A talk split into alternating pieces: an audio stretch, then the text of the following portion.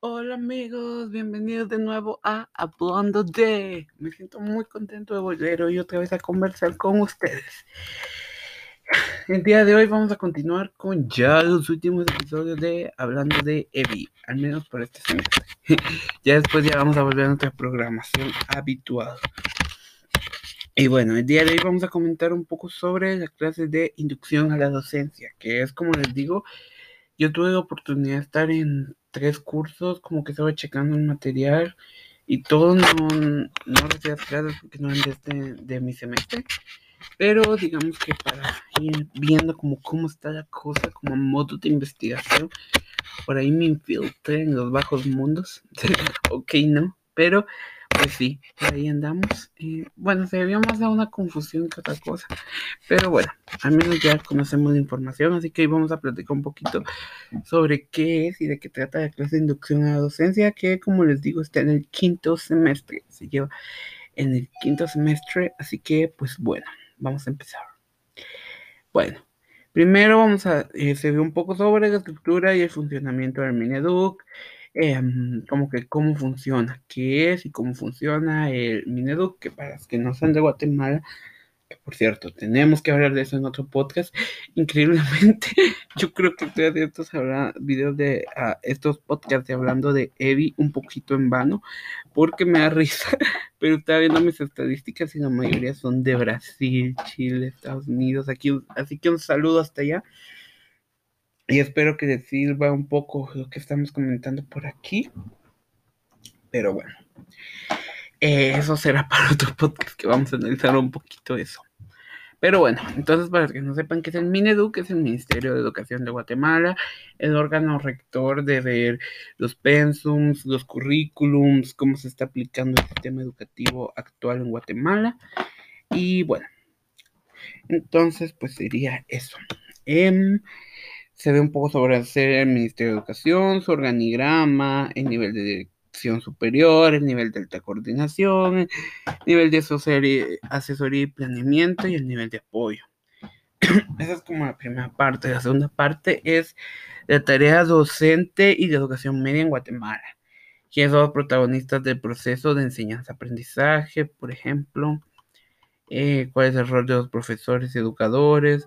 cuáles son los derechos y a la vez cuáles son las obligaciones de los profesores, cuál es el perfil del profesor de enseñanza media, cuáles son las implicaciones del ejercicio docente, eh, como básicamente todos los temas relacionados con la docencia, cuáles son nuestros derechos, como un derecho a un pago justo, como, un como el derecho a la capacitación constante, entre otros, de cuáles son nuestras obligaciones, cómo cumplir con nuestros horarios, ta, ta, ta, bueno, entonces, esto sería eh, como que algunas cosas por la parte del profesor, cuál es el perfil del profesor de enseñanza media, cuáles son las implicaciones del ejercicio docente, cuáles, cuáles son las políticas educativas o las leyes en materia educativa, eh, cuáles son los principios y cuáles son los fines de la educación, em, cuáles son los aportes y las tendencias actuales de educación media, cuáles son los espacios de educación media, como en un colegio, en una institución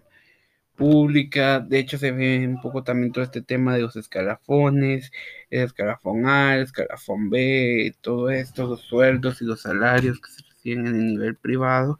Y lo que en teoría, yo pongo dentro de comillas porque no es así, ya lleva a práctica.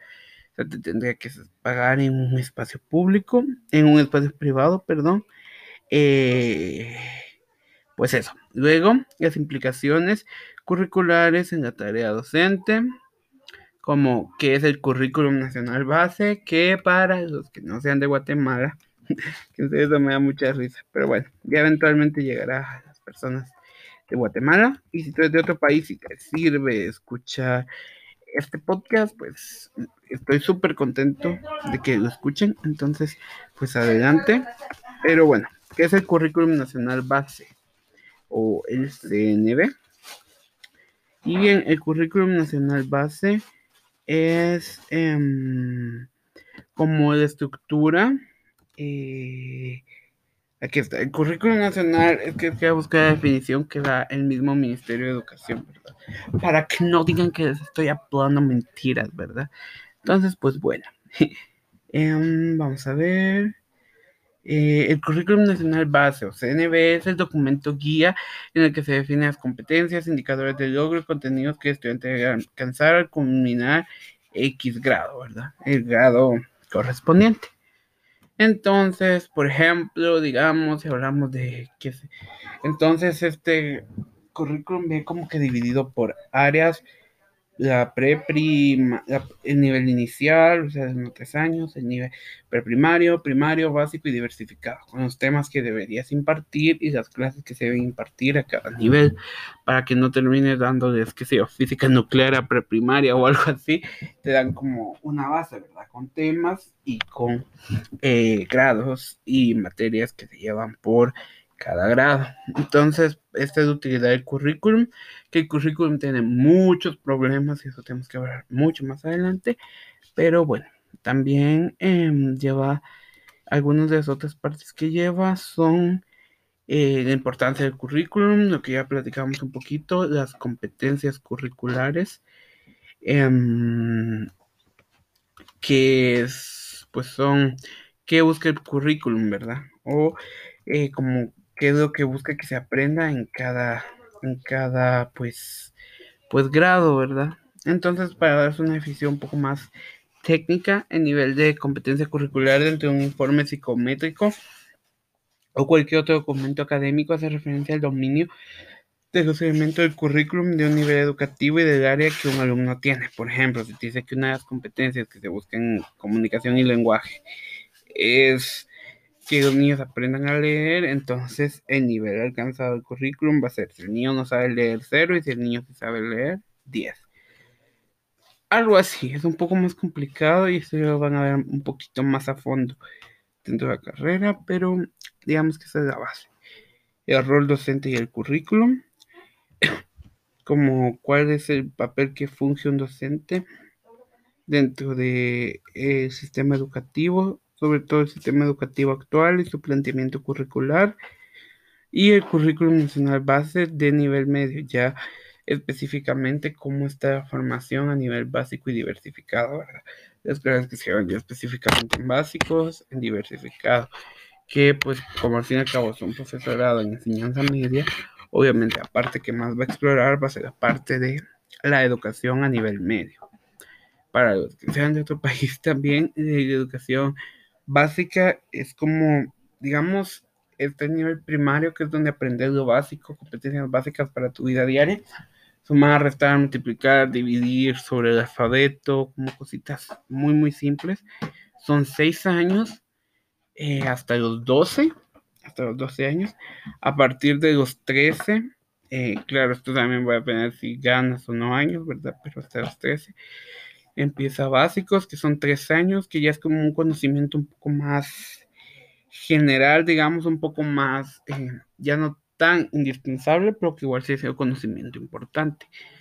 Y ya diversificado, ya tú te especializas en un, en un oficio o ya sea en una carrera más de tipo académico, como un secretariado, un perito, un bachillerato en electricidad y demás, y son dos o tres años dependiendo de la carrera que elijas.